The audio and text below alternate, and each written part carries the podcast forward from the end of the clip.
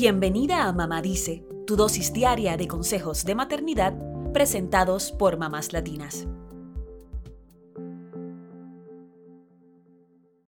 Desde el momento en que das a luz, ya sea por parto vaginal o por cesárea, inicia una etapa totalmente nueva en tu vida, el famoso posparto.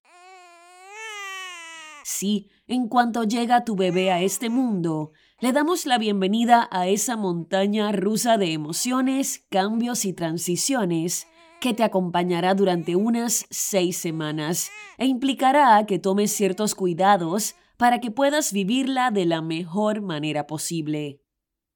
Para el doctor Anshu Banerjee, director del Departamento de Salud de la Madre, el recién nacido, el niño, el adolescente y envejecimiento de la Organización Mundial de la Salud, el nacimiento de un bebé es un acontecimiento que cambia mucho la vida, y en el periodo del puerperio se entremezclan sentimientos de amor, esperanza y emoción, pero también puede haber estrés y ansiedad sin precedentes.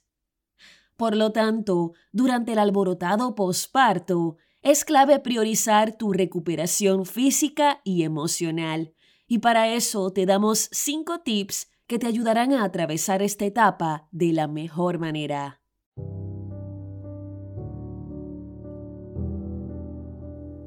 Número 1. Cuida las zonas afectadas por el parto, tanto como cuidas a tu bebito. Bríndales el mismo amor y dedicación que le das a tu chiquitín. Después de todo, se lo merecen con el enorme esfuerzo que hicieron durante el alumbramiento. Si tuviste un parto vaginal, probablemente sientas dolor e incomodidad en la zona del perineo, y más aún si tuviste un desgarro perineal o una episiotomía. Para aliviar la incomodidad, desde What to Expect sugieren aplicar hielo en el perineo, sobre todo durante las primeras 24 horas posteriores al nacimiento. También puedes rociar agua tibia sobre el área antes y después de orinar para evitar que la orina irrite la piel desgarrada. Además, siempre que puedas, mantente en posición horizontal sin ejercer presión sobre el piso pélvico para ayudar con la curación y para minimizar el sangrado posparto. Si en cambio tuviste una cesárea, es importante que no desestimes la cicatriz y la cuides con las instrucciones que te dieron en el hospital. Evita siempre que puedas subir escaleras o cargar peso. Ya con cargar a tu bebé es más que suficiente. Número 2. Come alimentación saludable para ayudarte a ir al baño. Son muchas las madres que durante el posparto y con la lactancia sienten un hambre voraz. Puede que se te antojen unos dulces y snacks salados, pero limita su consumo y prioriza la ingesta de alimentos ricos en fibra, sobre todo al inicio del posparto, que es cuando suele haber mucho estreñimiento. Aunque sientas muchas ganas, resiste la tentación de hacer fuerza cuando vayas al baño. Tal como explican desde What to Expect, esto puede aumentar la posibilidad de sufrir hemorroides graves, retrasar la curación perineal y aumentar el riesgo de hernias incisionales. Mejor bebe mucha agua, come saludable y sal a caminar. Número 3. Quítate la capa de supermamá y descansa.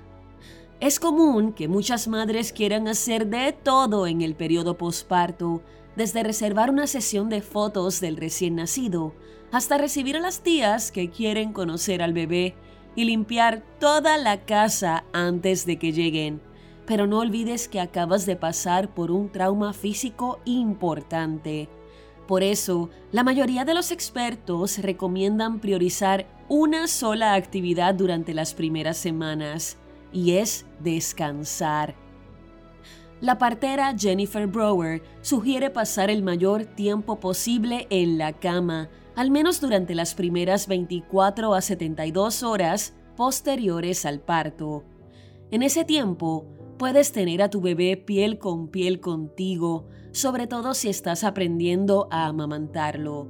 Si tienes más hijos, Esto podría complicarse, pero intenta recostarte tanto como puedas. Cierra los ojos y descansa. Tu cuerpo y tu mente te lo agradecerán. Número 4. Es importante que pongas límites. Si te vuelve loca ver la casa desordenada, pídele a otra persona como tu pareja, madre o suegra que te ayude con las tareas del hogar. Si vas a recibir visitas, una buena alternativa puede ser brindarles una ventana de horario específica y pedirles que traigan su propia comida y refrigerios. Evita en ese periodo de recuperación a aquellas personas que sabes que se quedarán sentadas esperando a que les sirvas un cafecito con pan dulce. La idea no es que seas la anfitriona durante la visita, sino que ellos te mimen a ti y a tu bebito. Si tus familiares y amigos te preguntan en qué podemos ayudar, aprovecha para aceptar su ofrecimiento. ¿No tienes tiempo ni ganas de cocinar? Pídeles que te ayuden con algo de comida preparada y lista para refrigerar o que busquen las compras en el supermercado. Número 5. Mantente en movimiento, moderado y disfrutable. No te encierres. Sal a caminar, da un paseo con tu bebé en el cochecito, respira aire fresco. Hazlo por tu salud mental.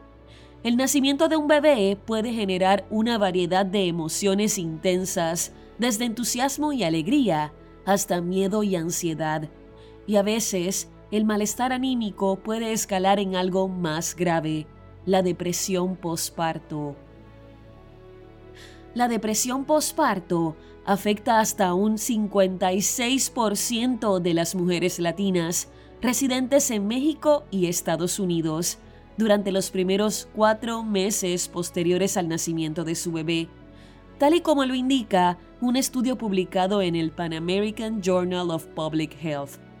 Hacer actividad física, como estiramientos y respiración, caminatas, aeróbicos, pilates o yoga, mejora el bienestar psicológico y además podría proteger contra la depresión postparto a las mujeres sin predisposición o factores de riesgo. Atravesar el posparto puede ser más difícil de lo que nos hacen creer. Por esa razón, es importante que busques todo el apoyo necesario y que salgas de casa a pasear para apoyar tu salud mental. Poco a poco, conforme tu bebé crece, volverás a encontrarte y a recuperar la vitalidad que necesitas para sentirte segura en tu rol de mamá.